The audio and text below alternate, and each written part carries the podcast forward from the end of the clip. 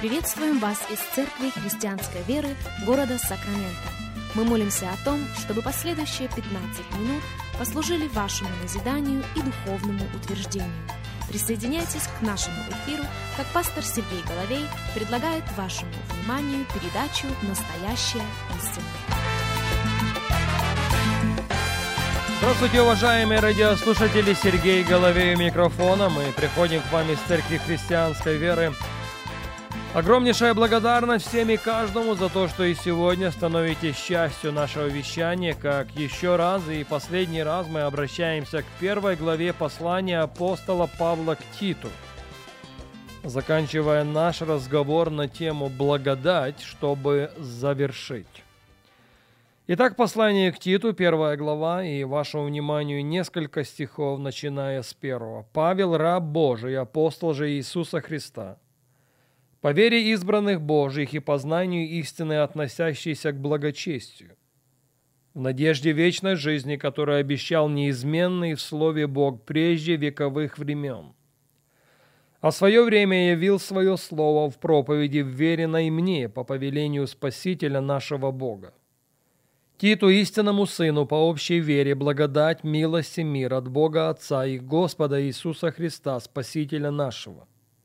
Для того я оставил тебя в Крите, чтобы ты довершил недоконченное. Собственно, на этом полустишье мы с вами и фокусируемся. Титу 1.5. «Для того я оставил тебя в Крите». Перед тобою, Тит, была поставлена конкретная миссия, конкретная задача – ты должен довершить недоконченное. Это контекст. И мы ни в коем случае не вырываем что-то из контекста, но истина остается непреложна. Я повторяюсь в этом далеко не первый раз. Друзья, перед каждым из нас самим Богом поставлена задача. И на каждом из нас от Бога есть благодать, чтобы закончить начатое дело. Пожалуйста, послушайте меня и послушайте очень внимательно. Перед каждым из нас самим Богом поставлена задача. И для каждого из нас от Бога есть благодать, чтобы закончить начатое дело. Экклезиаст пишет в 7 главе 8 тексте «Конец дела лучше начала его». И вот к этому лучшему мы с вами должны стремиться.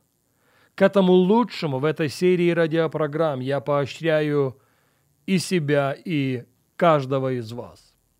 Вне всякого сомнения есть или должно быть усердие, чтобы начать.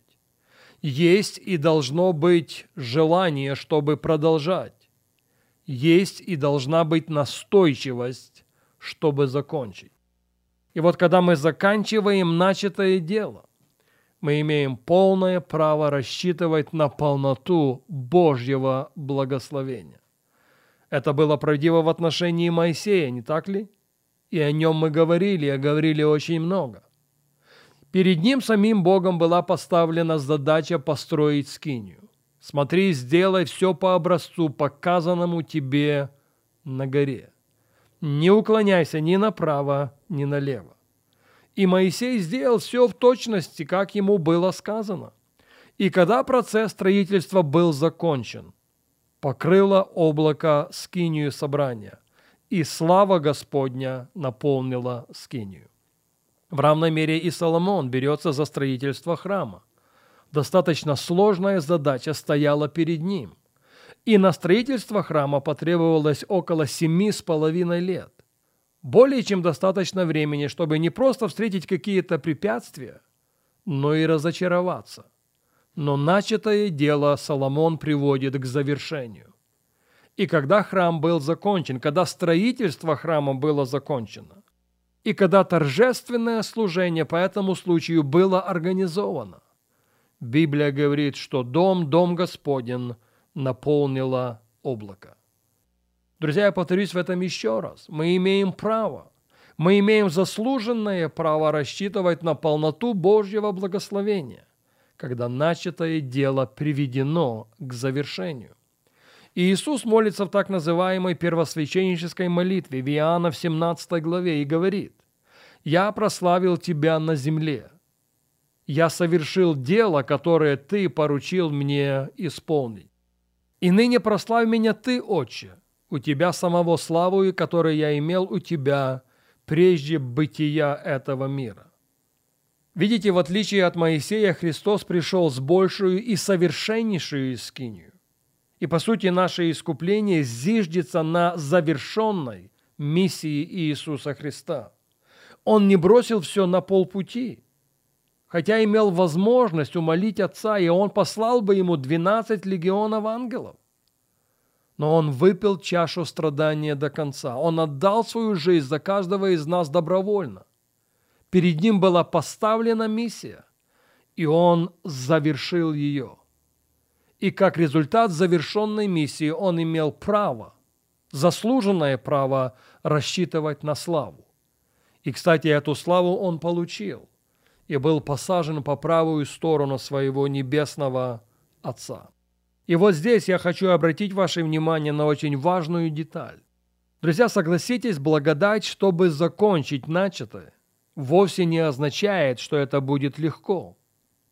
На пути к завершению мы встретим очень много противостояния. И в подавляющем большинстве случаев это не начальство, это не власти. В подавляющем большинстве случаев это не мироправители тьмы века сего. И это даже не духи злобы поднебесной. В подавляющем большинстве случаев это враг, называемый завтра. И именно завтра становится завтра – и послезавтра становится после послезавтра. Послушайте, что говорит нам апостол Павел во втором послании к Коринфянам в 10 главе. В третьем и в четвертом стихе мы читаем следующие слова. «Ибо мы, ходя по плоти, не по плоти воинствуем. Оружие воинствования нашего не плотские, но сильные Богом на разрушение твердынь. Ими не спровергаем замыслы и всякое превозношение, восстающее против познания Божия, и пленяем всякое помышление в послушании Христу. Слышите? Мы не только разрушаем твердыни, мы не только не спровергаем замыслы, мы не только преодолеваем всякое превозношение, восстающее против познания Божия, но и пленяем, утверждает апостол Павел, всякое помышление в послушании Христу. А сейчас я спрашиваю, как насчет того, чтобы пленить свое помышление и выступить навстречу врагу под именем «завтра»? Как насчет того, чтобы не уподобиться фараону, который когда-то стоял перед Моисеем, и Моисей спрашивает у него, «Ты хочешь, чтобы Господь освободил тебя от жаб? Ты хочешь, чтобы они покинули все пределы земли египетской? Назначь время, я помолюсь за тебя». И фараон отвечает, сделайте это завтра. Похоже, чересчур много последователей Иисуса Христа и сегодня привыкли к тому, чтобы жить со своими жабами. Они не способны, как мы видим, противостать врагу под именем «завтра». В силу этого слова апостола Павла сегодня должны быть направлены к нам. Действительно, ходя по плоти, мы не по плоти воинствуем. И оружие воинствования нашего не плотские, но они сильные Богом. И пусть они будут сильными в первую очередь для того, чтобы пленить наше помышление Христу.